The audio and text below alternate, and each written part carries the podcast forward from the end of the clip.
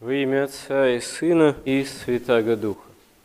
Евангелие, являясь благой вестью о спасении, повествует, свидетельствует нам о том, как спасение наше осуществляется. И осуществляется спасение наше не просто образом того, что Бог становится во Христе человеком, но и благодаря тому, что Он восходит на крест, на Голгофу.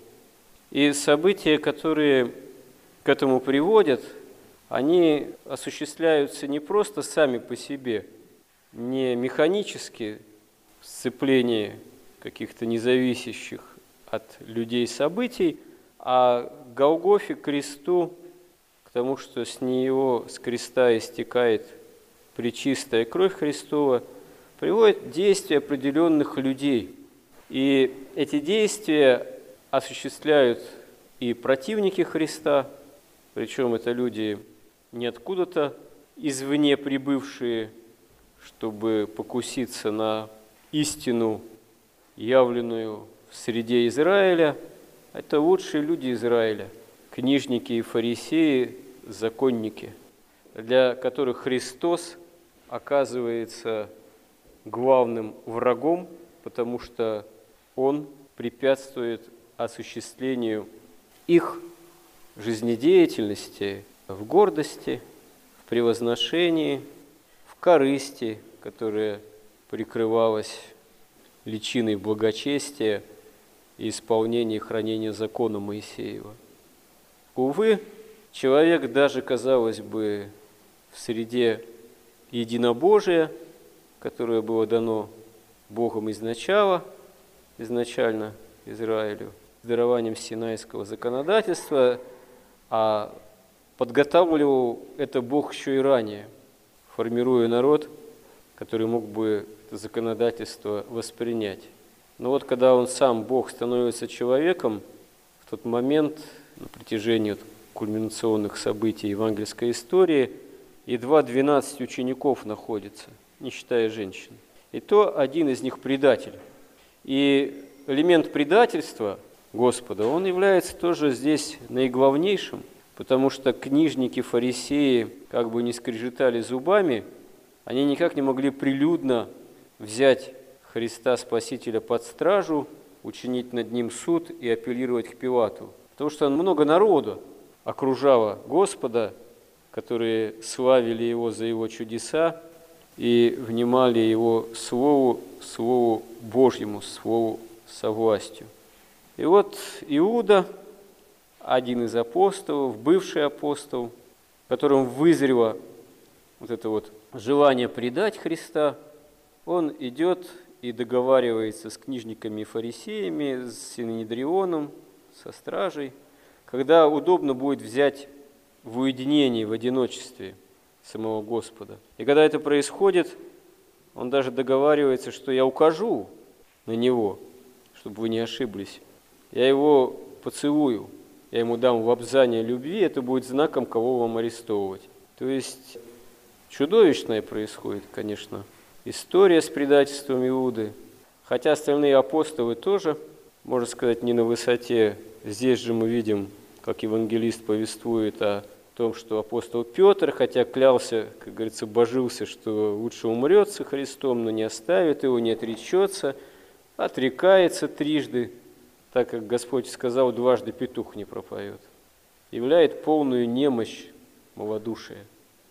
Но слава Богу, потом приносит покаяние, уже после воскресения Христова, и восстает, восставлен, оказывается, Господом из этого падения. А вот с апостолом, уже не апостолом, бывшим апостолом Иудой, с предателем ситуация оказывается гораздо хуже и страшнее. Потому что он не просто предает Христа, но потом еще и накладывает на себя руки, кончает самоубийством от отчаяния потому что он все-таки ошибся в своих упованиях, в своей мотивации. Вообще понять Иуду пытались порой, не то что очень уж многие, но некоторые там писатели даже, до сих пор еще есть какие-то попытки или в кино, или как-то в литературе, что-то такое сварганить изобразить, что у Иуды была какая-то своя высшая мотивация, или что Господь его таким образом к этому сам сподвинул, чтобы осуществилась возможность быть судимым ему и зайти на крест. Но это все, конечно, мягко говоря, не просто даже досужие вымыслы, а, в общем-то, клевета на Евангелие. Потому что Христос ясно называет Иуду сыном погибельным и говорит, что горе тому человеку, который сын человеческий предается, лучше было бы ему не родиться. Хотя сам Христос, конечно же, сам Бог не предопределяет Иуду к погибели, но Иуда сам совершает этот выбор. И на самом деле, видимо, мотивация достаточно простая была. Просто Иуда в ней очень сильно укоренился. Это было сребролюбие, это было корыстолюбие. Последней каплей, может быть, была женщина, которая принесла алавастровый сосуд мира, разбила его за трапезой, где присутствовал Господь, и начала утирать этим миром волосами и миром ноги Христа Спасителя, что вызвало ропот среди некоторых учеников, именно, скорее всего, у Иуды, что зачем такая трата драгоценного мира, не лучше ли раздать это все нищим было бы. Эти возгласы до сих пор можно услышать. Зачем церкви такие храмы? Зачем церкви такое богатое богослужение? Зачем церкви такой храм Христа Спасителя восстановили? А не лучше ли эти деньги потратить на нищих? Ну, по тарелке супа там, да. Вот. Один из толкователей, Боженый Феофилакт, кажется, да, он говорит, что противники Христа возглашают это, можно сказать, предатели Христа, когда говорят, что Зачем золотой дискос, там, сосуд золотой за богослужением? Не лучше ли это все продать и раздать нищим? Нет, не лучше, говорят святые отцы, потому что воздаяние славы Богу, оно выше даже такой видимой социальной там какой-то милостыни. На самом деле, конечно, сам человек должен уметь позаботиться о ближних. Недаром Христос, когда в пустынном месте нужно было потом насытить там, пятью хлебами по несколько тысяч человек, он сперва говорит ученикам, вот дайте вы им есть. Он говорит, а у нас вот только вот пять хлебов, там несколько рыбок, ничего нету. Ну, тогда Господь умножает чудесным образом. Но, в принципе, это указание Господа, ну, не случайно. Вы дайте им есть, поделитесь. Но это не отменяет того, что не надо скупиться на то, чтобы воздать славу Богу и драгоценным миром, утереть его причистые стопы. И действительно, видимо, причина предательства Иуды – это была именно такая элементарная корысть, которая просто была им раздута до небес, так сказать. Он построил себе, видимо, какие-то мысленные замки чудесные, что он, будучи учеником царя израильского, творящего великие чудеса, когда он, наконец, воцарится, получит в этом царстве действительно великие блага. А тут что-то все не так пошло, вот, воцаряться он вроде не собирается, и вообще какая-то напрасная трата там того, сего, чем это все закончится.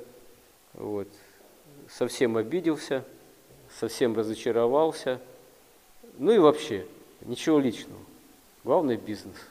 Как изобрели в 90-е какие годы эту, на самом деле, совершенно предательскую формулировку, которая звучит там в книгах, фильмах и наяву, что на Западе, что здесь у нас, звучит часто пародийно – но на самом деле не до смеха, потому что за такого рода формулами истина стоит отношение предательское ко Христу, в отношении же, к Его кресту.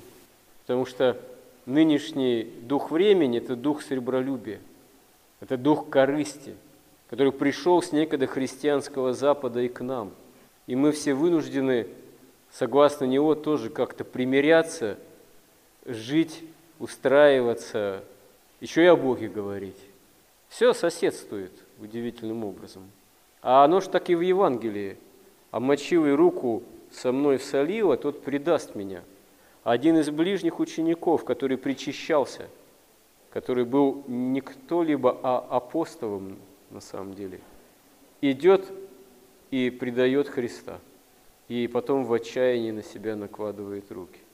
Вот на самом деле драма, трагедия, катастрофа, хуже которой, наверное, уже и нет в мировой истории, и которая, на самом деле, если человек оказывается увлечен этим духом сребролюбия материального развития, может оказаться рядом с Иудой.